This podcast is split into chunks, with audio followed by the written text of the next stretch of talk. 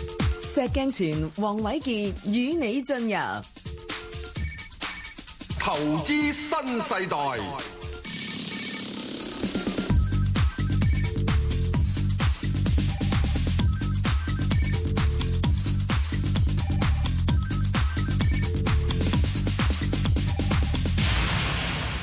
早晨啊，黃師傅、早黃偉晨早傑晨有排代表，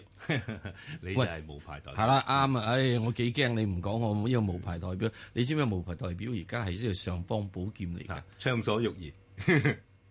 啊，你都用詞幾好，唔係亂噏 添。好，咁樣啦，我哋而家就會即係咁啊，睇睇個市點睇啊？個市其實咧就誒、呃嗯上個禮呢、個過去一個禮拜禮拜初咧都升得唔錯，我哋嗯見到啊，但係技術上咧去到條一百天線二萬零八百點嗰度咧就啊停一嗯停，咁就。都四隻烏鴉出咗嚟，我都想問下係石係 Sir，你就係復活節假期之後嗰、個股港股有冇一個小復活？因為而家我哋又唔能夠形容佢死咗嘅，係佢係食瞓醒嘅，不過瞓醒咗之後咧就又眼瞓，又要好似想恰下恰下咁樣，咁會唔會放完復活節假精神翻呢？誒、呃四隻烏鴉攞嚟，我好希望佢咧跟住之後就因為點解咧？佢因為佢要去放假復活節放假啊，同埋硬咗咁多個禮拜，係腳軟啦，嗯係咪、腳仔軟咁啊，唞唞都得啩。嗯咁啊、希望價錢咧就好假期之前嗰陣時就好多即係揾夠嗰啲啊， 等等嗰啲啊，咁啊呢個咩啦，就嗯即係嚇，就梗係要出下貨啦。係，但係你覺得去到咩位，即係誒唞到咩位，或者係跌穿咩位，我哋就要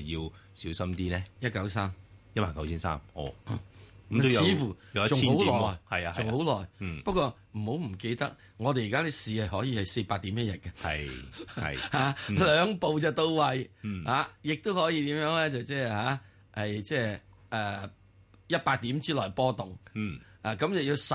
日。但係如果一百點之內波動咧，就一定唔會到一九三嘅。係嗯啊，一百點之內波動咧，咁就應該就係有復活跡象啦，係，OK，嗯係咪啊？係啊，誒，所以如果咧嚟到嘅時咧，再跟住二百點、二百點、二百點。嗯咁樣插落嚟咧，咁就真正啦。我諗去到一九六咧，已經係並不遙遠嘅事。係，因為我諗你嘅啊一九三啊，稍為係遠啲啲咁樣就係。係你嘅一九三咧，都係我諗我哋睇兩樣嘢咯。第一就係佢有個上升裂口，三月二號嗰個上升有個底部啊，即係如果連嗰個裂口都補埋，收聲啦，哎啊揞住你把口啦。第二咧就係五十天線而家都一路落緊去，大概一萬九千五百零。咁如嗯果你落到一萬九千三咧，即係話連五十天線都失手翻翻啦啦。啊！咁所以就點解咁呢個一九三就係誒，我俾佢睇個裂口位多嘅，嗯，個裂口位多嘅。咁啊，裂口位嘅時鐘咧， 咁啊一九三咧，就就算係誒去到一日咧，有一日嚇嗯插插，跟住彈翻上嚟一九四咧，都唔死。係，哦，即係一補完啊裂口即係打完裝啫，嗯嗯，仲 very good 啦。係啊，有啲未上車嘅又漏埋你上車啦，嗯係咪啊？係咁啊，於是咧就係已上車的加未上車的兼賺了的，哇，三水齊住，嗯，即嗰個係叫三水咯啊，嗰個係一個中轉站嚟係嘅。咯，中間站嚟咯，係咪啊？嗯咁呢個就即係係誒，呢個係一個好嘅方面去睇係。咁啊，純粹呢個技術走勢啦，係係咪啊？嗯咁啊，至於你話條五十天線，我點鬼知五十天線移幾多啫？嗯係咪啊？嗯咁你可以好簡單噶嘛？譬如你話誒，我每日升一千點嘅，嗯哇！嗰條二十五十天線就移得好快，急速上升噶咯喎，係穿咗佢都唔係咁大問題嘅啫喎。係即係如果嗰條五十天，即係每日都係以呢個一百點、一百點上升，或者十點、十點上升，嗯咁條五十天線好平緩地地慢慢上嚟嘅上喎。嗯嗰陣時穿嗰條線咧，嗯就大件事嘅咯係喎。因為點解咧？你上嚟就牽蝦，嗯落去係擎琴， 哇！你仲唔撲崩個髀，嗯嗯係嘛？嗯咁如果你上嚟係擎琴，咁跟住叉下腳，咁啊鼻哥碰損咗，嗯都未至到腦充血啊嘛，係啊嗯就係咁啦。係咁，而且就都三月尾咧，香港啲公司業績嘅出得係啊啦，好就多嗰咁啲啦啊嘢睇出公司。雖然你話誒啲業績嗱，而家大家都估到條數嘅，係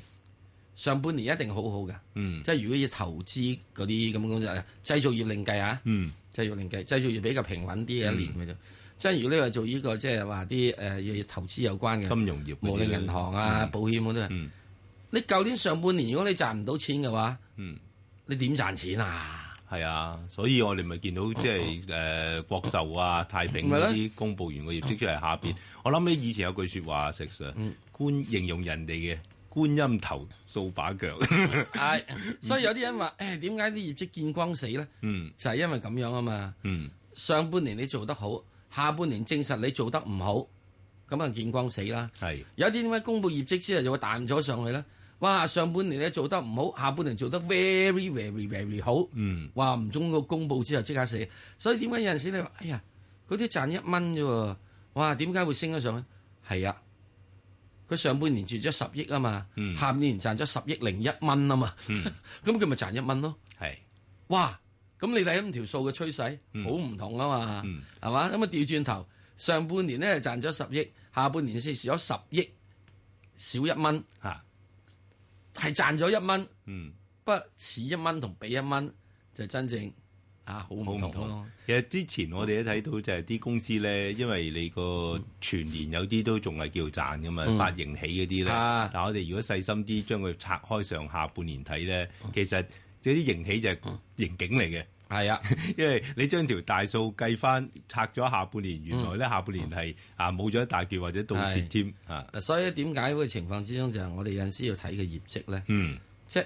嗱雖然成日都講。誒、即係過往業績不可以代表將來保證，鬼人唔知咩？嗯不過問題就係佢保障咗你嚟緊嗰幾個月係點啊嘛，係俾你一個趨勢睇，嗯係係咪啊冇錯咁啊，咁有陣時我又覺得點喎？咁啊，去到之後咁樣，下半年死咗之後，咁啊睇佢死成點咯。嗯下半年假設唔係死得好多嘅話咧，咁、又掂喎、係咁又掂喎嚟緊會有個復甦吓，啊因為我哋照睇照照睇咧，就係舊年嘅下半年係真係好鬼死嘅喎，嗯嗯係咪啊嗯？啊，由六千點鏟到落去，如果 A 股嘅話，削削削削削，話聲上到落去二六八三啊，二六三嗯八二二六三八嘅喎，係咪啊？哇，唔見咗呢個三分之二嘅喎，嗯咁咁你咁睇啊？佢如果唔見三分二，真佢嘅盈利嘅損失，嗯只係損失少失咗呢個係十分一啫。嗯嗱，咁就即係你抗跌能力好強啦。係嗱，有好有唔好，嗯抗跌能力強咧，你可以繼續下一年咧嚟緊呢嗰嗰六個月咧蝕埋佢。嗯。即係如果你蝕得太多咧，又可以有個好處嘅喎。啊，即係一個啊低基數效應。低基數效應係咪啊？ 再就過好一似年絕後對你就反彈嘅咯係嗯喎，係咪啊？最慘嗰啲就係即係點樣咧？誒、透明度唔夠，唔生唔死嗰啲嗯嗯，係嘛？即係大生大死咧都有得諗嘅。係，最驚嗰啲就唔生唔死嗰啲，嗯咁你真係好難估佢。係，咁你又慢慢睇下佢，咁你買乜啊？嗯投資乜啊？蝕邊一飯啊？咁你唔俾佢有啲嘢 delay 咗唔 book 入條數㗎，係， 嗯 係嘛？呢啲咁嘅財技嘅嘢，着衫化妝去韓國行一個圈就翻嚟，連入境處都話呢個人係你嘅咩？原來好多公司都 係咁啊。一樣啫。嗯好啦，咁啊，事啊講咗咁多啦，咁啊，希望大家都有啲嘢。咁啊，嚟到咧就係梁女士，係早晨啊，早晨啊，雲師傅早晨啊，嗯早晨早晨啊唔該晒。誒，喂，咪可以問五隻㗎？係啊，嗯你係講好啦啊，。嗯誒，第一隻係一三五啦，嗯啊，第二就係一八九三啦，嗯啊，第三咧就係二八二三 A 五十啊，嗯啊，第四就係一二九九，嗯第五咧就係三八八。嗯，好好。好，黃師傅係麻咁，煩或你啦嗯者我哋咧嗱就唔跟你個次序嚟去答你，我想答就二八二三先，因為咧好好就好二八二三就 E A 股嘅 ETF 啊嘛，嗯咁即係係誒睇佢就要睇個 A 股啦，我哋亦都可以先從由上而下咁睇 A 股，我就覺得咧就捉咗個底噶啦，咁而因家為我咧。買咗好耐㗎啦，嗰時買咁啊你咗十唔幾廿我蚊㗎。知啊，你唔止蝕 係啊，咁你而家，但係而家叫做誒、呃、見，起碼啊誒個 A 股由啊石 Sir 頭先講啦，五千一百七十八點落嚟，誒、係啊去到二千六百三十八點，啊跌咗差唔多四成幾，接近五成，咁而家都慢慢上證咧，我哋講上證咧就上翻啊三千，如果企得穩三千咧，我覺得咧係應該會繼續係反彈嘅，咁你因為但係佢去到有有幾多度咧？如果反彈到，我自己睇嗱一陣咧，阿石 Sir 都可以問埋石 Sir 啦。我自己睇，如果佢由五一七八跌到二六三八咧，跌咗誒呃二千幾點咧，二千成四百幾點咧，咁就如果反彈誒、呃黃金比率最少講零點三八二咧，我睇佢可以上翻三千六嘅。咁但係當然我哋都睇翻啲基本因素係咪支持啦，同埋咧個成交兩用。我哋誒一陣間因為新聞啦，我哋都會再詳細啲。我想講講啊兩融嗰嗰邊咧對個 A 股嘅推動咯。芝士泰林，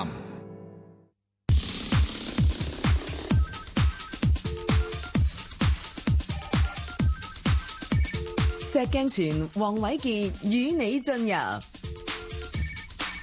投資新世代。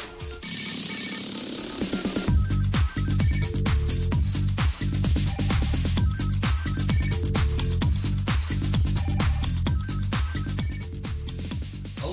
黃師傅。係正話就彈咗個波俾我啊，嗯就講下即係點啦嗯嚇。咁我自己個人睇咧，A 股嗰度咧上翻三千二咧就 easy 執，嗯三千四咧就 little bit 執，嗯三千六咧就有啲啲難執。嗯咁啊，之但係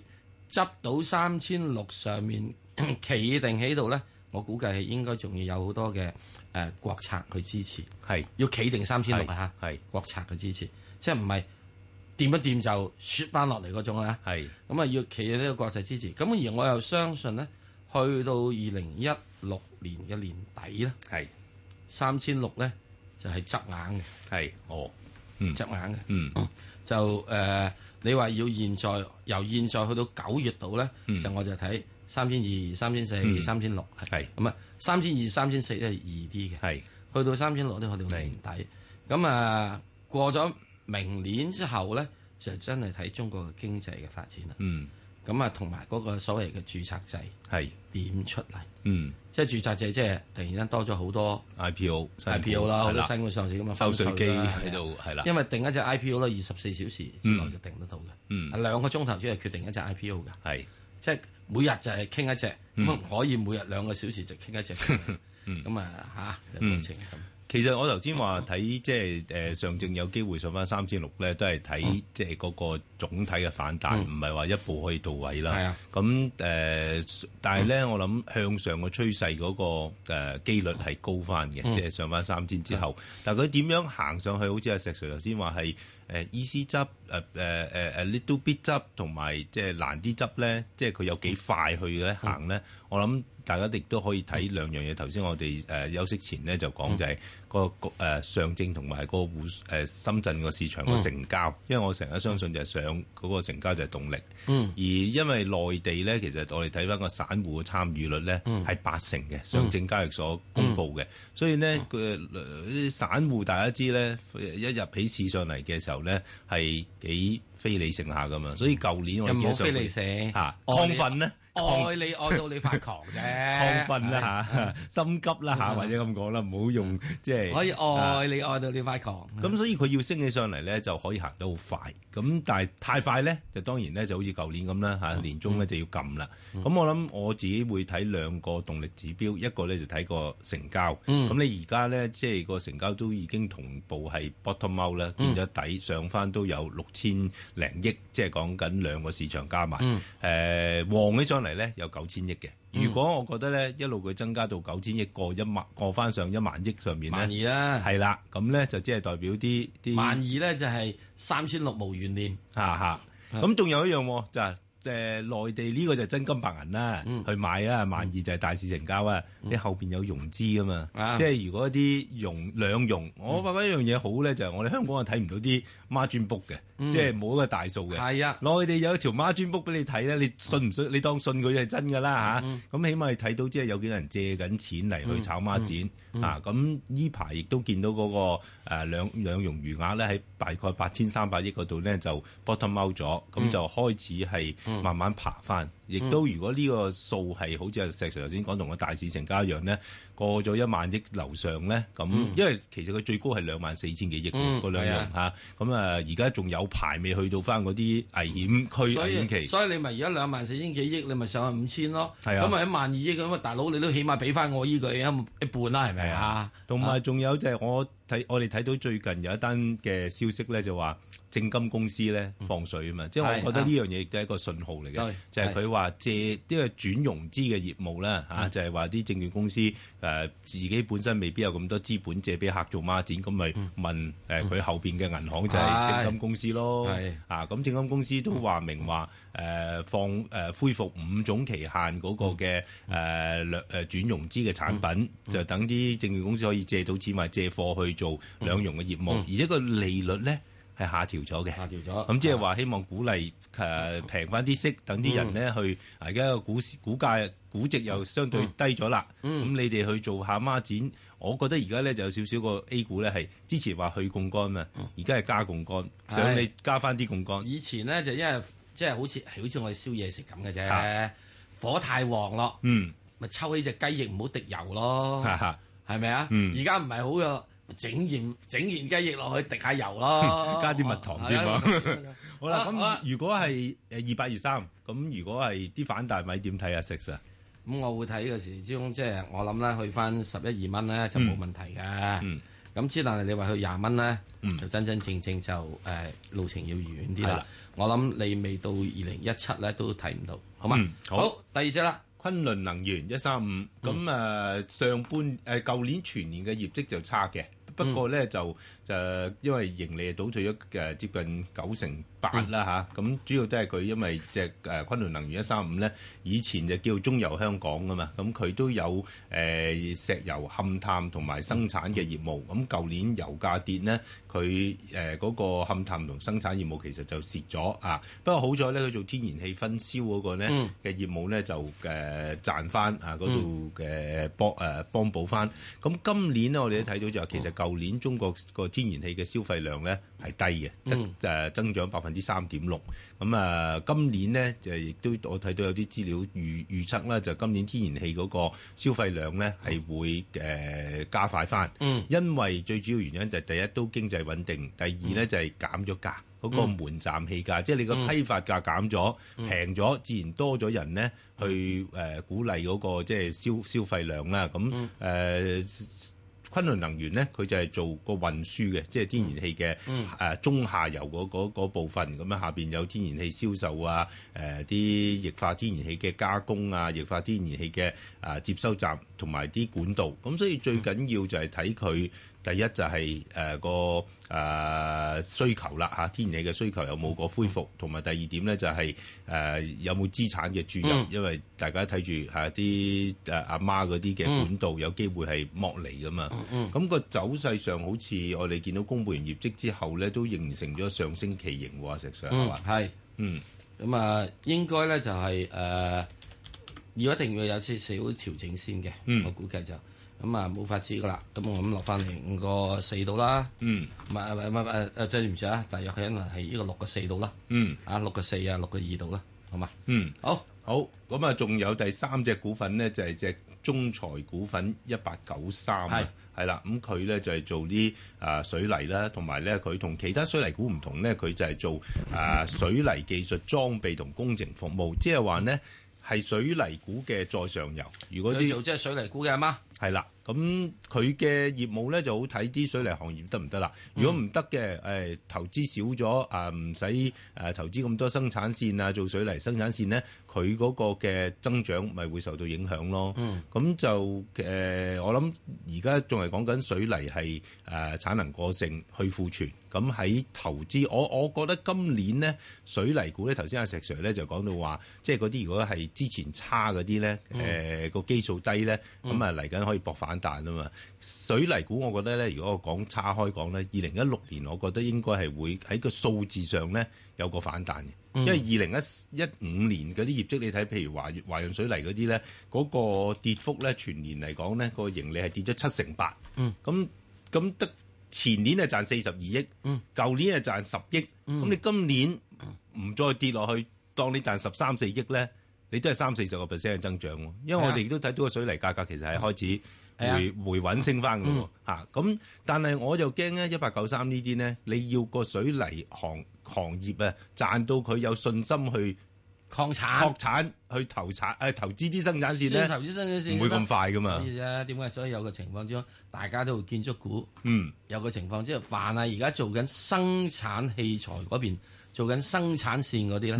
嗯、有困難嘅係，啊！即係因為佢人哋要下面嗰啲要去咗庫存先啊嘛啱啦，你要下線去咗庫存線，然之後上中線上線，即係而家攞你貨。嗯，咁啊即係有啲佢嘅關係咧，就似同啲水泥股關係嗯咧，就似隻二八八三咧，中海誒油田服務係同啦啲同中海油咁樣嗯啊，你要啲油公司賺到有晒信心，係啦嗯啊肯去再轉多啲井啊，揾多啲井咁，你先有生意做咯。係啦，嗯，咁就一二九九啊，就友邦啦。呢排我諗個走勢，因為誒、呃、業績亦都出咗，暫時冇誒、呃太大嘅刺激，應該我睇就似橫行居多咯。係誒、誒、有啲要整固噶啦，我估計。啊嗯，因為最主要就係全全球都話你會知，喂新興市場唔好喎、咁。係咁你友邦基本做新興市場嘅保險市場嘅保險業啊嘛，嗯咁所以就有啲啲嘅誒影響嘅，同埋佢投資佢又唔係好似國內嗰啲，淨係即係投資 A 股啊嘛，嗯佢投資新興市場啊嘛，嗯咁你新興市場有影響，咁咪梗係有影響 啦，係，啊，我就睇佢四十四十四咯，喺係啦呢個 range 裏邊啦，同埋好補的嗯充埋頭先誒中財股份一八九三咧，咁就個支持位咧就喺個四，阻力位咧就個六嗯嚇，都係個四個六上好啦落。仲有隻三八八，啊！呢只要聽阿石 Sir 先講啦，你嗯你開正你個籠， 又唔好我嗰啊浪咁啊。誒三八八咧，最主要都係睇個業績啦。嗯啊，我睇業績嘅時之中咧，就係第一，佢又係出現一樣嘢㗎，嗯上半年好，下半年壞㗎。係啊，咁啊第二樣嘢咧就係、最主要睇咧就係睇跟住之後誒、呃 A 股市場啊、滬港通啊、深港通啊。嗯，咁好多人睇話，咦深港通同滬港通好似咧，大家都咁通嘅，一個通深圳，一個通上海咯，嗯好唔同咯。係點我樣唔估同計呢好唔同咯。嗯點會深港通係滬港通嘅翻版呢？嗯嗯冇進步嘅咩？嗯，一而定家有內地成日進講步㗎優化噶嘛，嗬有化噶，嘛，所以深港通咧一定會有啲啲嘢出嚟啊， 嗯係同滬港通有少係許唔同嘅唔同嘅。嗯嗯咁至於至於呢個小區唔同嘅話咧，我估計啊，嗯亦都係促進咗好多嘅誒、呃一啲嘅誒嘢咧嗯嘅嘅交易嘅。嗯。而家喺呢個深港通同滬港通咧，係兩個唔同嘅市場嚟㗎。係滬嘅市場咧係以金融股為主，係深嘅市場咧係以製造業嗯同埋、同埋一啲啲嘅成長股嗯成長股為主，即係嗰啲嗰啲叫所以叫做可以大生，啊，可以大死。係即使咧就可以係十年前嘅係騰訊，哦哦係，係咪啊？嗯咁啊，十年前嘅騰訊，之後亦都有一隻嘢咧，誒、我唔記得你記唔記得嗰個我唔記得中文名叫 China.com 哦，好似中國網啊，中文網，嗯咪怪口嗯係咪啊？嗱、所以咧到時咧係會有嘅情況之中，有大生有大死嘅。嗯咁之後喺呢點入邊嚟講咧，有啲外邊嘅資金，特別啲犯鬼佬資金咧，嗯，對呢啲有興趣嘅。即係 sexy 啲，性感啲，啊嗯性感 啲，有興趣嘅。咁哇，我與其我買啲咁嘅，即係一買啲其他中人股，咁你揾到嘛？真係製造業自己中國仲係好大範噶嘛？係啊，咁你會喺呢點入邊嚟講咧，係會引到多啲犯鬼佬資金嚟，我覺得係炒呢樣嘢。嗯誒、如果你話金融股嘅話，唉，佢買只高盛，買隻呢個巴棍嘅，好過啦。嗯係嘛，穩穩陣陣。嗯啊，除非佢係炒呢個咩嘅，炒你即係鹹魚翻生嘅啫。嗯好，咁就搭晒呢五隻啦。係啦嗱，我哋講呢，其實基本上將個 A 股大勢講晒㗎啦。係嗯係咁啊，大家都好清楚，以後我哋就可以即係嚇，嗯大家明白到我哋嘅諗法之後，點解要睇前面啊、後面啊咁樣樣嗯啊？咁啊，前前段嘅業績，後面業績，咁大家睇到啊。嗯好啦，跟住嚟緊係啊陳小姐，陳小姐早晨，喂，早晨，石係 Sir 黃師傅你係好，你好係係係，我想問二三三三長城汽車嘅，嗯，你買我咗未？我六個四毫六買啊，點解佢會唔會有機會跌翻六個三毫九啊？佢其實都喺嗰度差唔多個位置橫行咗嘅嗯，睇下點樣部署唔該嗱，。首先咧就係、你都講話佢落翻六個三毫九同六個四其實呃爭一線啫，但係近期嘅走勢誒個、走勢你見到咧禮拜誒四咧，其實好多汽車股都喐都喐翻，但係硬係點解佢唔喐咧？頭先我想我聽到你問咧，都話點解嗱？就因為咧誒、呃此長城今日嘅長城就同可能兩三年前嘅長城咧係唔同咗嘅，因為點解咧？長城最初咧係做 SUV 誒、呃多用途嘅運動型汽車。人哋未做嘅時候，佢已經做咗先。同埋咧，佢出嘅時候咧，啲 SUV 咧平嚇，咁、就誒、呃、內地興講話性價比高，咁所以有一段時間佢個增長係啊好快，亦都令到加強佢對啊 SUV 嘅信心。所以你而家見到佢咧誒一個月賣嘅車咧 SUV，佢有三類車，我哋要明白佢個產品嘅組合，佢有誒、呃皮卡啦，有 SUV 咧，有轎車。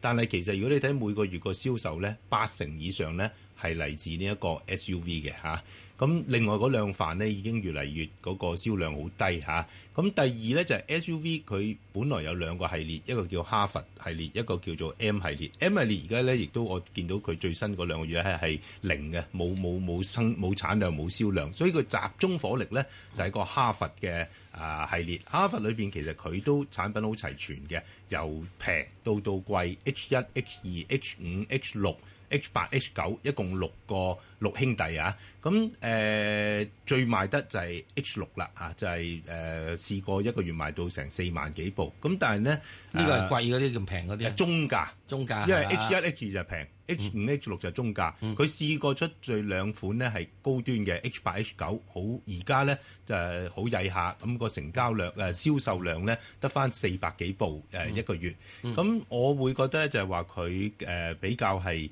誒依賴啊，第一就係呃誒 SUV。因為八成幾嘅銷量係嚟自 SUV，SUV 裏邊咧佢就依賴兩個車型，一個就係 H 二。就平嗰個版嘅，一個就係 H 六就係中價啦。咁但係而家我哋見到呢，好多其他啲車企都見到 SUV 中國人中意買啊嘛，個個都做啦，好似廣汽啊、吉利啊，全部出 SUV。咁佢嗰個誒、呃、優勢咧，開始係慢慢俾人哋去蠶食，所以你都見到個股價係誒、呃一路都嚇誒、呃、開始走弱，因為就主要就係話佢嗰個最專長嗰範開始有好多競爭者咯。嗱，長城汽車我自己係講一樣嘢好簡單嘅啫。誒、呃凡係屬於消費品類嘅，啊，汽車都係消費品類嘅。啊，如果佢五年之內冇新款、冇新嘢咧，嗯，佢會俾人替代嘅。係五年之內人哋一定上嚟嘅。嗯即係呢個叫做一用句好核突嘅嘢講咧，就係、誒鼻屎好食，鼻落滑穿，係就係咁樣啦。嗯咁你冇法㗎，你呢個競爭性嘅社會，你做得到嘅人點解唔做咧？嗯咁變咗你呢個過程咧，佢一路要去改進。咁你死啦！SUV 之後跟住做咩咧？嗯我唔知做乜啊。係其實嚟嚟去去咧，車係一樣嘢嘅啫。你係要第一價錢比較平啲，款好啲，另外慳油、係安全啲，嗯。係呢幾樣嘢嘅咋。新能源車咯，係係嗯啦，因為你係新能源車，因為新能源車就有呢個政府資助，之能前者咧政府都冇資助噶啦，嗯，所以新能源車亦都要揾翻個真真正正自己有能力賣到車嘅，嘅，唔係啊，係自己自負盈虧。嗯嚇， 唔好靠人哋救濟，嗯嗱咁先可以得嘅。所以喺呢點入面咧，長城我估計佢會一個比較誒、呃、遲啲時期之中現在呢度整固下嗯。啊，係咁啊所以有啲啲好唔同嘅。係啊，同埋仲我想補充多一點咧，就係話咧，你好似最近吉利咪強翻嘅，因為佢出一款新嘅 SUV 啊嘛，佢嗯係就啊博越呢個誒 NL 三啊嗯嘛，佢未出就我睇到內地啲新聞報道咧，已經個個咧好似長安嗰啲咧、長城咧已經係減價或係啊者係加料啊，誒嗰啲裝配裝配咧價錢一樣，但係俾多啲嚇呃誒個車嗰啲嘅嗯咪即係 function 你。好好似個電腦咁啊，價錢一樣，係之但其實已經多咗萬七樣嘢啊但係佢嘛，個毛利率咪即係咪佢低咗咯。係咯啊，嗯嗱點解又點解我好多時會有樣嘢，即係我由資本上面度講開啦，講嗯係誒即係吉利咁講。點解我係吉利咩？其實好簡單啊嘛。吉利以前咧就係最主要就係攞咗係富豪嗰樣嘢啊嘛，嗯富豪即係 Volvo 啊嘛。咁如果你將佢係吉利可以 Volvo 化嘅話咧，遲早佢一定係會幫得到手，係佢會嘢係會做好嘅。咁佢做好嘅話咧，咁就一定就會係點咧？就產生咗一個好嘅、好嘅即係效果出嚟嘅。因為車嚟講最緊要你安全嘛，阿細條，你冇啊，講得冇錯。點解嘅？即係而家頭先我講吉利，第一就有大行祝福嗯啦，話睇好佢嗰架博越 L N L 三啦，呢架 S U V 啦。另外佢嘅競爭對手就不敢嚇做誒誒呢個誒誒輕視啦，就即嗯刻採取截擊嘅行動啦。就因為佢嗰個設計師呢，就係以前係富豪嘅設計師嚟嘅。梗係啦，就係、我成日好早已經講，當呢個吉利曼就係你千祈一定要唔好將有 Volvo 吉利化，啊要吉利 Volvo 富豪化，啊咁咁、得啦你就搞掂啦。嗯所以佢一定揾得到㗎，因為佢當佢買嗰個車嘅時鐘，佢係買咗二千幾嘅 patent right 翻嚟㗎。嗯喂喂，謝謝啊，係。嗯係咁個股價使唔誒，我覺使誒 keep 住還是啊長揸還得是唔得止，賺啊我我覺得你而家要咁樣噶啦。誒，禮拜一 禮拜一翻嚟之後咧，啊有個位出咗，佢換隻嘢啦。攞好位啊出咗去換啊，係啊啊你業績唔好啊，唔係業績唔好，而家嚟緊佢未有變身啊！阿黃師傅之前講，你未有變身啊，你冇新產品出嚟啊，你舊嗰啲嘢一整啊俾人哋，即係好似九製陳皮咁，人人都整九製陳皮，你整個十製嘅出嚟啦，嗯，係咪啊？好啊唔該好嘛，好嗯唔該，好好拜拜好跟好，住再跟住盧小姐，係喂，誒、阿石 Sir，係請講黃師傅早晨啊，早晨早晨誒、我想問嗰只誒一一三六八啊，特特步步啊，嗯係我想問咧，咩股票 可唔可以買，同埋咩位買咧？嗯，好嗰啦。嗰個嗰個前途係點嘅咧？我想問你知唔知佢返賣乜嘢啊係啦我正想問呢個問題啦。嚇，你知唔知買乜啊？我又係唔知咯，啊！因為我朋友話叫我買，咁我想啊打電話問下你哋誒誒誒誒咩環境啫嘛。嗯，睇下睇下可唔可以買，值唔值得去揸呢只股好，票？黃師咩傅啊位介紹佢買啦。。嗯，嗱，特步國際咧就係做體育用品嘅。嗯哦，即係啲波鞋啊，哦誒運動用品啊，或者有啲波衫啊咁樣啊啊啦，啊嗯運動衫咁啦吓，咁就誒公司嗰個嘅執行能力就唔錯，但係問題咧，我覺得咧就係誒而家過咗嗰個最好嘅吸納期啦，因為啊呢個唔單止淨係特步嘅，我想講埋好似安踏啊、誒三六一度啊，因為咧你會睇翻咧誒內地嘅運動用品咧。喺大概應該係二零一四年呢，係最慘最慘嘅，因為嗰陣時呢，就佢哋嗰啲誒庫存啊，因為內地運動用品，我又呢度長氣啲解釋誒，因為你連特步做咩都唔知呢，咁我啊就都想解釋嗰個運動用品嗰個行業啦吓。哦內地啲運動用品行業好多呢，就係唔係自己開店嘅，開自營店，就係、開誒、呃加盟啊、特許啊，咁啊即係批發嚇、中國。咁有一段時間，因為中國嗰個運動用品起步，好多人都嚇誒中意買啲啊波鞋啊，同埋啲運動服呢。咁所以你見到誒、呃再早講緊嚇誒三五年前呢啲運動用品當時李寧呢咪增長得好快嘅，就因為個問題就係佢哋太快嘅增長，導致到呢好多啲加盟商啊、批發商呢就嚇、啊、開店開到好多。咁呢喺攞貨，佢哋有訂貨會嘅，喺訂貨嗰方面呢就冇咗控制啦，啊嚇失控。一但係問題咧就係話咧，佢哋有嗰、個即係誒呃模式咧，就係話你同我訂緊貨，如果你賣唔到嘅時候咧，有啲係可以俾你退翻貨，或者係拗大啲嘅折扣。啊啊，咁到到誒、呃、兩年前呢，開始個行業放慢，咁咧呢啲批發商咧全部就積咗啲庫存喺度，咁就要嚇、啊退翻去。所以你見到點解李寧到嘅以前啊，體育王子隻股價咁強，而家咧就嚇誒、呃最弱嗰只咧，就因係咯為係。咯係咯，因為佢哋啲庫存問題啊嘛，因為哦你庫存高，你以為就要賣出嘅貨，其實佢係賒貨嘅啫。係啊哦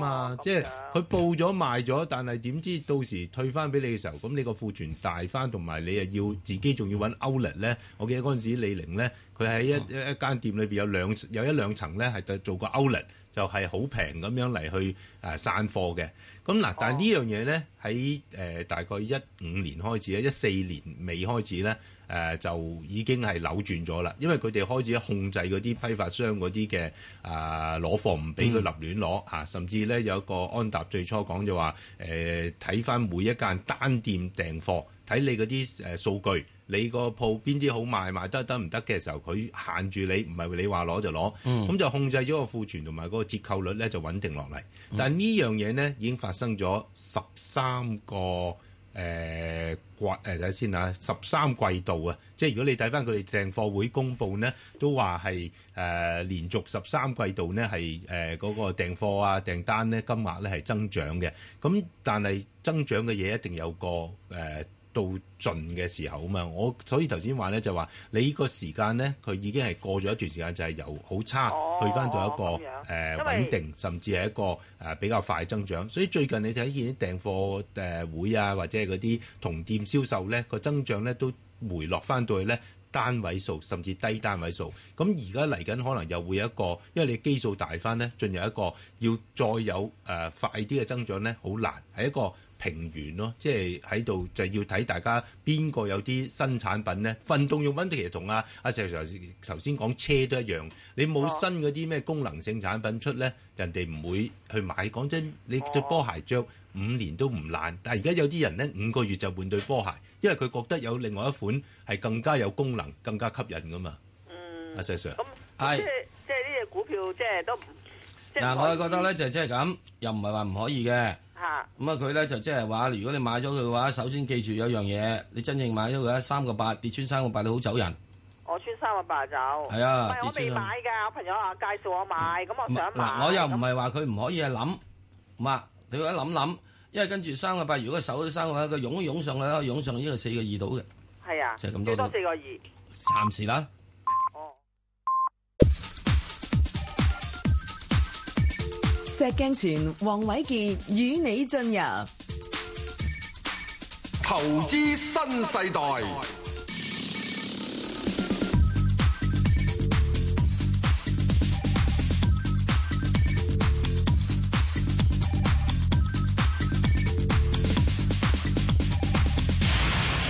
好，翻嚟有陳女士，係 s i Sir 黃師係傅陳早女士，晨，你早晨好。好嗯你。好。係，我想問兩個問題啫。我睇下兩個誒誒個大市會唔會再上二萬一，同埋我想問只七五零，佢雖然發咗盈警，但係誒、呃星期四嗰日俾人沽得咁急咧，應唔應該吸納咧？好啊，咁啊，大市其實我頭先我哋都講咗要啊唞氣，而家係我我就覺得佢係再衝上衝條一百天線咧啊，儲力嚇，咁啊只要唔跌穿阿石 Sir 就睇一萬九千三啦，咁就誒、即係個闊有成千點嘅，但係問題就係話你升咗咁多，而家係一個回調，再準備。衝上破一百天線嘅一個誒、一個誒、整固一個準備，咁咪睇住誒一萬九千三或者如果近啲嘅時候就用兩萬點一萬九千八到兩萬嚟做一個短線嘅誒、呃防守咯。嗱、至於隻七五零。誒興業太誒誒、太陽能啦，咁誒、你都講咗啦，佢誒發咗盈警係咪值得吸納咧？咁呢點我哋就可以去先分析咧，就係佢呢一個盈警係一次性啦，係一啲短期性嘅因素，定係一個持續嘅性因素？如果個刑警導致個刑警嗰啲因素係仲會持續嘅，咁你話啦，你仲誒呢啲因素未消失之前，你應唔應該買呢？我諗個答案你自己有答案啦。我哋分析翻佢，其實佢嗰個刑警呢，佢都俾咗幾個原因嘅嚇，幾多原因。第一呢，佢本來興業呢就係做啲玻璃幕牆嘅，咁呢方面呢，就受到中國國內建築行業不景氣影響，幕牆嘅業務呢個收入係下跌嘅。另外，因為佢後來咧就做嗰啲分佈式嘅太陽能，呢度又係要啊長氣啲講，因為太陽能有兩種，一種咧就係地面誒、呃、電站，就成個誒、呃大範圍嘅裝好多啲太陽能啲電池接，即係吸收陽光嚟發電。另外一種咧分佈式嗰啲咧就係用啲建築物嘅天台啊、屋頂啊，或者係啲誒牆身咧就裝一啲嘅誒嗰啲玻璃啊、嗰啲發光嘅誒裝置咁樣嚟去發電。咁誒七五零咧，佢主要誒、呃其實誒、呃、發展得最快嘅時候咧，就係、當年中國推出金太陽示範工程咧，鼓勵呢啲分佈式嘅啊、發電咧，咁佢就好做好多啲，因為佢幕牆誒嘅專家啊嘛，咁、就喺啲誒屋頂啊、啲誒牆身度裝嗰啲嘅誒光伏嗰啲嘅發電裝置。但係佢都解釋第二個誒、呃、發盈警嘅原因就係話佢嘅太陽能 EPC 業務呢，因為啲電站建設進度比預期慢，導致嘅收入下跌。因為而家中國個誒、呃太陽能個誒光伏嗰啲嘅建設呢，亦都係即係有個周期性嘅。之前大家都搶 搶裝啊，都睇到好好去投資、去建設，但係而家開始個經濟慢咗呢，呢一方面佢做 EPC 嗰啲即係誒工程啊、採購啊同埋誒管理啊嗰啲嘅業務嘅收入咧，亦都減少。第三咧就係話佢亦都做下游發電啦，即係諗住一條龍。咁但係咧，太陽能嘅發電咧，佢都解釋就係話，由舊年下半年咧喺中國西西北地區省份呢，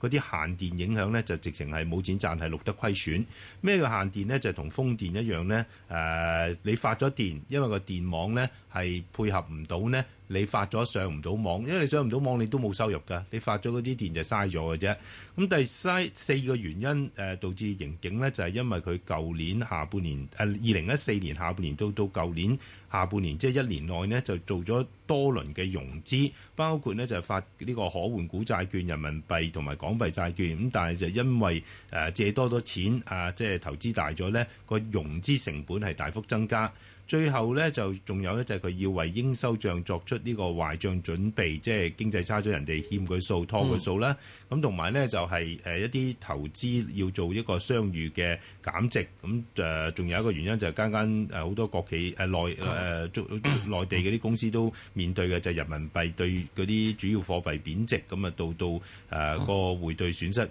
誒增加。好啦，其實我咧就覺得點解我咁長氣講七五零嗰個業績誒，即係個盈警出嚟咧？第一就係我覺得佢係一個縮影，反映咗而家啲哦太陽能股面對嘅問題咧，佢係全部面對緊嘅。咁、嗯所以你我答你一隻就等於答咗好多隻光伏股噶啦。嗯咁呢啲問題佢嘅嗰啲，我又唔相信佢咁快可以誒、嗯呃改善，或者係嗰啲不利因素消失。咁所以你問我呢，呢啲因素仲係持續影響住嘅時候，業績冇咁快復甦呢，唔好貪平咯。阿石 Sir，你覺得呢？一句説話，避之則吉。哦，咩價位就唔好買啦。乜教喺度唔好買，你起碼要等翻到點樣？到佢有一日佢話我賺翻啦咁樣樣。嗱賺翻哦咧唔係因為人民幣匯價上升，而係突然之間咧我揾到一樣新嘢。嗯，嗰個新嘢咧就係點咧？曬晒太陽 啫，就可以咧就即係即刻就黑晒噶啦，嗯就可以即係光晒噶啦，咁就得。嗱即係點冇解個？反彈，千祈咪搏。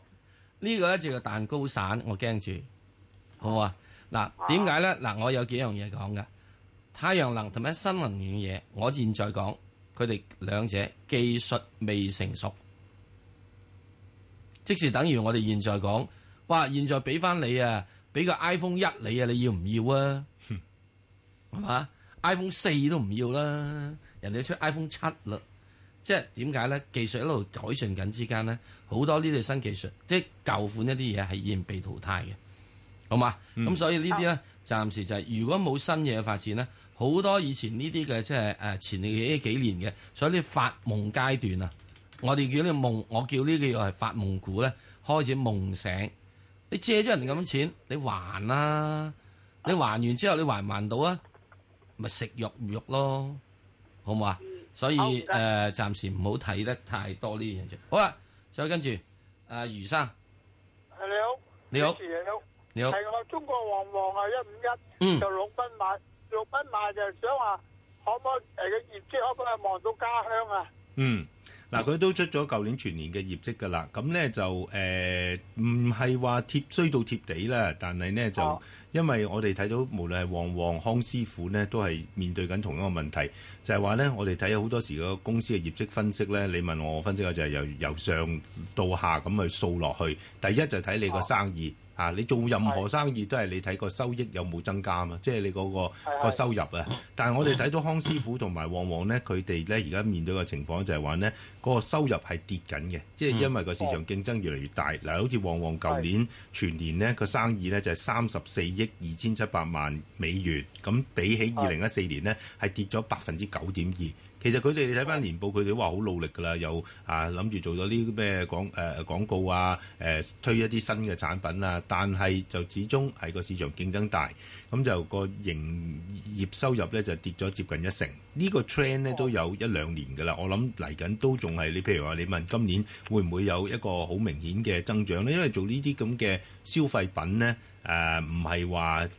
誒、好似頭先阿石 Sir 咁，有啲咩新發明，個個都要走去買嘅，啊，都係一啲誒、呃、即即係長期性你去誒誒、呃消費，咁誒你嗰個增長係慢嘅咯，會係個市場競爭。咁但係我話佢唔係需要貼地，就係話咧，佢雖然收益咧係跌咗接近一成，但係毛利率咧，因為原材料嘅價都舊年係跌，誒、啊再加埋誒佢亦都啊控制成本咧，毛利率咧就升咗三點七個百分點，咁所以就即係叫做嗱，你好簡單啫嘛，我以前做一百蚊生意賺一蚊。咁你而家我做咗九十蚊生意，但係如果我都賺到一蚊嘅時候呢，就係、你個毛利率高咗咯。咁佢就要靠呢個毛利率不斷去啊提升呢嚟去誒、呃抵消翻嗰個收入嘅跌幅。呢、個我諗係唔單止係往往你好康師傅呢都一樣嘅問題。但係毛利率去到一個水平呢，要再升又唔係咁容易嘅，有一個有個有個限度嘅吓。咁、所以呢、個誒個、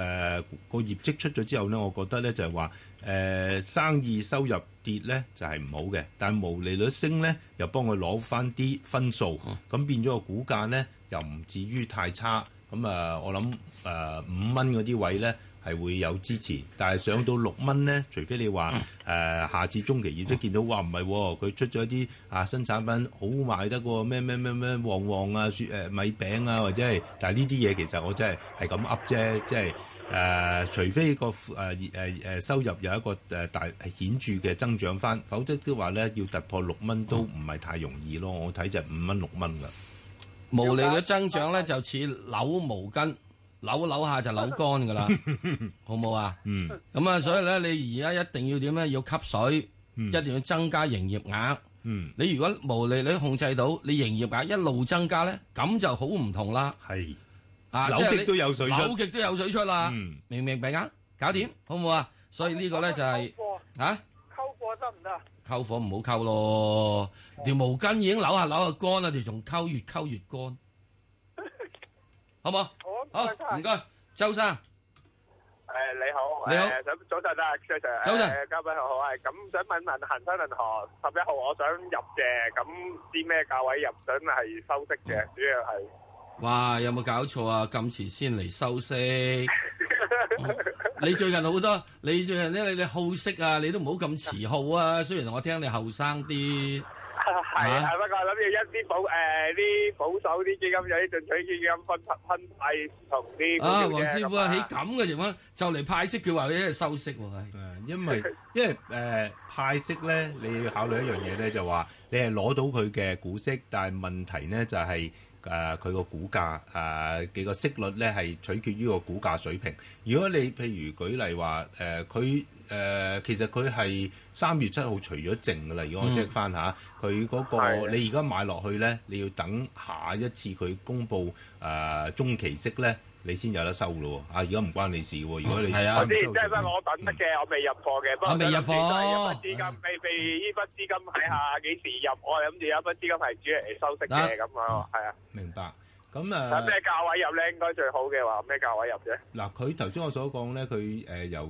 誒一月個低位一百一十六蚊咁上下咧，一百一十五個七，咁就升到近期最高一百三十七蚊，即係其實都升咗成誒呃廿蚊噶啦。咁誒、係你如果買嗰個價誒、股價水平咧，其實就取決於你第時收息咧。嗰個息率有幾有誒嘅水平啊嘛，你買得低，你個股息率咪高咯；你買得高，你個股息率相對嚟講咪自然係低啲咯。咁我會覺得就係話，如果落翻去啊誒睇下有冇機會落翻去一百廿五、廿六至一百廿八蚊嗰啲位，我覺得先至係吸引咯啊！明白，明白。哦因為點解咧？你現在佢收息期咧，仲係有好長時間。嗯，咁即係你咧，慢慢追個女仔咧，都可以俾啲時間去睇嘅，好嘛？佢又即係等佢咧，等佢啲嘢落嚟之中，又即係落翻嚟之後先得。咁嗱，恒生銀行咧，嗱即係講喺收息咧，有一個好，即係我即管咁講啦。恒生銀行咧，每年咧通常有兩個時間咧，可以去呢個比較去大家吸納嘅。一個咧就係、去到呢個嘅大致上咧，係喺呢個派完息之後。嗯即係過咗派息期之後，咁人哋除淨啊嘛，嗯除淨之後再插落去咧，嗯咁就有一冧啦。嗯咁你嗰咧，你嘅收息咧就要睇一年咯喎。另外一個咧啊係嘅，你就要呢個簡單啲啦，就跑短途啦。咁就點咧？就喺每年嘅大約八月、九月度，九月度，嗯你就可以再入一注。咁點解八月、九月度有注呢？因為咧，你去到嗰陣時咧，恒生銀行已經做咗大約半年到嘢啦嘛。嗯半年到嘅業績你已經知道啦嘛，好嘢唔好嘢已經睇到到啦。你變咗之後咧，你如果你真真正正，譬如你有三注錢嘅話，三注錢嘅話，我就會建議就係、第一，起派完息之後，人哋插咗落去嘅，用一注錢。嗯。咁啊，第二樣咧就到九月到四月到嗰時咧睇睇，佢咧上半年表現係咪好？好嘅話咧，就加碼追落去，就三注錢等晒落去。唔好嘅話，只係落兩注算數。因為點解你就收息嘅話，恒生銀行咧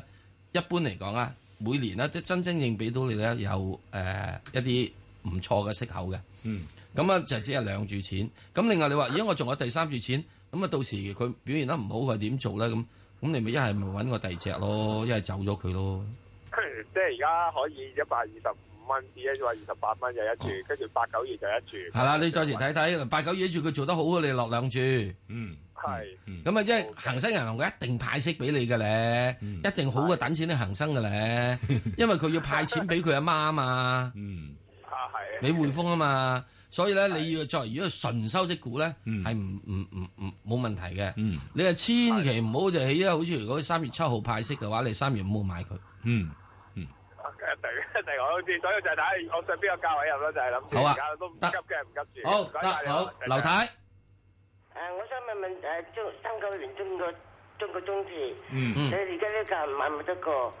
唔該你，我真係收音機，唔該。好得嗱誒呢排咧，我發覺搭股票咧，人哋問啊邊日買埋一個咧，我覺得好容易做嘅。點解咧？就因為咧，而家係業績公佈期，係公佈咗業績嗰啲出咗嚟好嘅，我就容易搭啦，咪買咯；唔好嗰只叫唔好買啦，係咪啊？未公佈業績嗰啲就啊等咯。你而家中鐵啊，未公佈舊年全年嘅業績，所以我覺得咧，你即係應該係睇埋佢全年嘅業績咧，先至決定買唔買咧。誒、就會好啲，除非嗱，除非一樣嘢就話，你話我等到業績出咗，可能好嘅時候已經買唔到啦，或者買貴啦。咁你係睇個股價圖，因為有陣時咧，春江鴨啲啲走勢嚟講咧，嗯佢就已經即係譬如話啊出現咗個強勢，咁你可以買住啲嚟等佢搏個個業績，又或者你睇下佢係咪上半年好好啊，或者係誒之前有出過盈喜嘅，咁你就啲嗯人唔記得咗，仲要仲要盈喜係人哋唔記得咗，反映完跌翻落嚟，你去執啊係執平貨喎，係唔係話盈喜完人哋仲記得個股價仲好高咧，你嗯買你冇着數喎。係咁呢幾樣條件，我覺得喺中鐵度呢，三個零都好似未有出現，咁我就寧願會等嗯等佢下全年業績出先至決講定咗係先，咪啊係係啦啦，，出嚟見家翁先，嗯見家翁之後我點鬼知佢醜唔醜樣啊？嗯係嘛？咁你咪醜樣嘅，咁唔好儲佢過門咯。唔醜樣嘅就買佢咯。嗯係就係咁樣啦，好嘛係？誒，同埋呢個所有好多基建股咧，喺今年嚟講咧，我覺得二零一六年反之係可以慢慢去考慮下。嗯咁啊，唔好諗佢二零一五年嘅業績嗯啊。咁二零一六年考慮，因為佢又係屬於低位嘅情況，基數低。嗯，好啊，好啊，再跟住我到快速版本啦。好啊！喺答大家嘅快速誒、呃版本之前呢，就同大家誒、呃、講一講啦嚇。投資新世代今個星期嘅網上提問環節呢，我同阿石 Sir 呢就係、答咗中國平安二三一八嘅，咁、嗯有興趣嘅聽眾啦，可以上翻香港電台公共事務組 Facebook 嗰度呢去睇睇，咁同埋都可以留言呢問自己嘅心水股票。咁下個禮拜又可以阿石 Sir 呢就會啊答大家。好咁啊，第二跟住有位呢個梁小姐問嘅又係啲誒鐵路基建股啊，啲誒交通基建股就一八零零啊。咁誒、呃中交建呢，其實頭先我哋搭呢個中鐵嘅時候，你一睇到呢，佢哋舊年生意係有增長，但係呢個利潤增長係低過個生意增長，嗯即係毛利啊有壓力啦。九個月呢，就誒、呃營業額增長百分之十點九，但係呢，股東應佔日利只係增長百分之三。咁同埋仲有一樣呢，而家大家都公認舊年第四季係最差嘅。嗯咁所以咧全年業績點解啊應該等埋第四季啦。咁、就誒個、股價咧，中交建咧近期上咗，其實算叫強嘅，就上翻條一百天線誒、呃但係而家就考驗係咪企得穩八蚊嗰個支持位一百天線咯。如果係誒企唔穩咧，我覺得有機會調整翻落去七個半嗰啲位先嘅，就等、嗯等業績啦。好至於阿、陳小姐問只二八二八恒生 H 股 E ETF 咧，其實我諗都係即係睇翻個國企指數個走勢咯。國企指數呢，呢排就誒同、個恒指一樣，去到一百天線大概九千零五十點嗰啲位咧，其實誒誒個國指就未破過九千嘅，啱啱去到八九九六咧就回頭。咁一百天線而家就大概喺九千零五十點。落翻嚟呢，我覺得佢係要即係再誒、呃重組誒呢個攻勢嚇，儲、力呢就去再誒、呃上衝條一百天線。咁短線嘅支持位呢，我睇咧就係誒八千三百五十點咯嚇，誒、呃嗯呢個位誒唔破嘅話咧，咁都仍然係唞完氣可以再上衝嘅。嗯另外就九六六啦嚇，就呃誒呢、個太平，暫時我呃就覺得係要等噶啦，因為佢公布咗同只國壽一樣啦，公布咗舊年全年業績咧，下半年呢個走樣程度呢係誒、呃大嘅。如果你上翻我哋誒頭先講咧嚇，誒呃香港電台公務公共事務組嘅 Facebook，我哋今日談到只中國平安呢，你睇到即係平安嘅誒、呃全年業績、下半年嘅業績呢，相對其他啲保險股係好，但係呢太平啊。國壽呢下半年係差，咁所以呢排個股價仲要面對翻一個失望嘅沽售，睇下十六蚊誒守唔守得住啦，因為佢而家誒廿天線、五十天線都係十六蚊嗰啲位，如果守唔住呢，就可能要落去試翻誒十五個三嗰啲嘅支持嘅。另外，阿陳生咧就問一五二啊，隻深圳國際。咁深圳國際呢，佢有幾份業務就好穩定嘅，收費公路啦，嗯啊，咁同埋早一兩年佢就誒、呃有啲收費公路，而家內地咧都係調整嘅收費。咁調整收費就唔係話誒呃阿阿阿公要你收少啲咧，就啊你就要就就收少啲，佢就會有個補償翻俾你嘅。係咁所以收到一啲特別嘅補償。咁另外呢，深圳國際亦即係揸咗深圳機場嚇誒嗰啲股權，咁嗰方面個誒誒都係啲誒現金牛比較收入係穩定。而家佢呢一兩年呢，嗱誒、如果你有耐心啲，深圳國際其實呢，佢有個前景誒、一個一個一個誒、呃藍圖出嚟呢，就係、佢投資發展緊嗰啲叫做深國際綜合物流港。嗯咁就喺啲主要嘅內地嘅物流節點城市嗰度呢，就去誒、呃投資誒同、當地政府合作，咁、嗯就呢啲做物流啊、倉儲啊、誒、嗯運輸啊，咁誒誒，其實呢啲嘅誒資源呢，要攞呢就唔容易。咁如果你嗯相信中國未來啊，你譬如或者講電商啊、e-commerce，其實呢後邊都係要成套物流呢個配合嘅。咁誒、如果佢呢方面啊，深國際綜合物流港嗰個嘅項目嘅發展，佢都已經簽咗十二個。誒、舊年啊簽多四個，嚟緊仲陸陸續續會誒、繼續簽嘅嗰啲城市啊，咁呢個係佢嗰個發展嘅誒、即係未來個增長動力咯。嗯誒、股價方面呢，就我諗出完業績之後呢，就由十三蚊跌翻落嚟，回翻咁啊支持位我會睇呢，就係誒十一個七咯啊嚇。嗯誒、呃另外呢，就誒、陳小姐問只鳳凰醫療一五一五啊，誒、股價呢，見到誒、捉咗底之後喺一月啊最低跌到落去六蚊都穿過，近期呢，嗯就慢慢誒、穩定翻，咁但係呢，就誒、回升個過程呢，都係慢咯，都係要睇翻呢個誒、全年嘅嘅業績，咁上邊阻力位都係一百天線八個四啦，啊會有阻力，下邊暫時睇個支持位呢，就係誒六誒呢個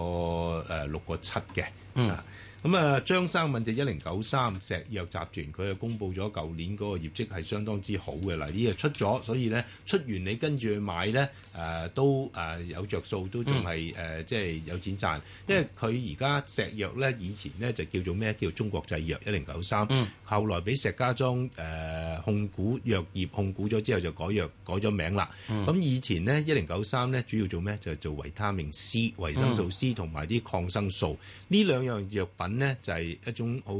好 common，即係誒個市場競爭呢係非常之大嘅，所以係佢有一幾年呢，有兩三年呢個業績好差嘅，但戰係過地底嚟啊，係啊，嗯咁啊，但係呢一兩年佢就做一啲創新藥，成藥之中嘅創新藥，即係淨係得佢嗯啊或者少數嘅藥廠咧係有供應，咁所以你見到舊年嘅全年呢，佢營業額係增長百分之四。其實嗯百分之四咧，如果你睇翻嗰啲成藥創新藥，有成二三十 percent 增長嘅嗯，佢係比誒佢都仲有繼續做誒維他命 C 同埋抗生素嗰嗯度呢係跌咗，但係唔緊要，佢嗰啲跌呢，因為嗰啲價平啊嘛，毛利低啊嘛，你嗯做少啲其實仲啊仲好應該啲做。少啲嘅，留翻俾人做。咁佢純利冇跌就得啦，純利升咗三成一，係冇其他特殊嗰啲嘅項目，係而係真係呢個毛利率誒、呃升咗，毛利率舊年係升咗七點六個百分點，去到百分之四十五點八，呢個就因為佢個產品組合係改變咗咯，咁、所以個股價咪即係公佈完業績之後對板就繼續升，甚至係升穿咗一百天線，我諗嚟緊可以上望七個半咯。嗱，即係呢點咧，順便補充啊。嗱、即係啊我啲資料，因為有時係年代久遠啊，可能有啲嘢錯咗。全世界有六條大嘅係呢個維他命 C 生產線，有三條喺中國。哦，啊，咁所以你咧既然生物之後啫，維他命 C 就平過菜啦，係真係平過菜。嗯，嚇，啊即係食菜嚟到攞維他命 C 咧，真係平，即係貴過係特別如果食有機菜啊，係貴過食維他命 C 嘅。